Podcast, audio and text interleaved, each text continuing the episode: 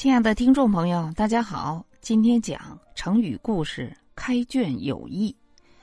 成语的典故：宋朝初年，宋太宗赵光义命文臣、李昉等十四人编写了一部规模宏大的太平种类百科全书。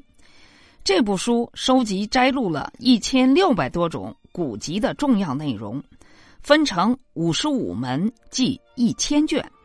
宋太宗非常喜欢这部巨著，每天至少要看上两三卷。有些大臣觉得皇帝日理万机，还要抽空去翻阅这本煌煌巨著，实在太辛苦了，就劝他少看些，以免劳心费神。可宋太宗却说：“我很喜欢读书，从书中常常能得到乐趣，多看些书总会有益处。”况且我并不觉得劳神。此后，他仍然每天坚持阅读。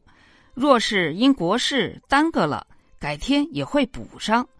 宋太宗还常对别人说：“只要打开书本，总会有好处的。”在他的影响下，朝廷大臣纷纷效仿，国内当时的读书风气也极为盛行。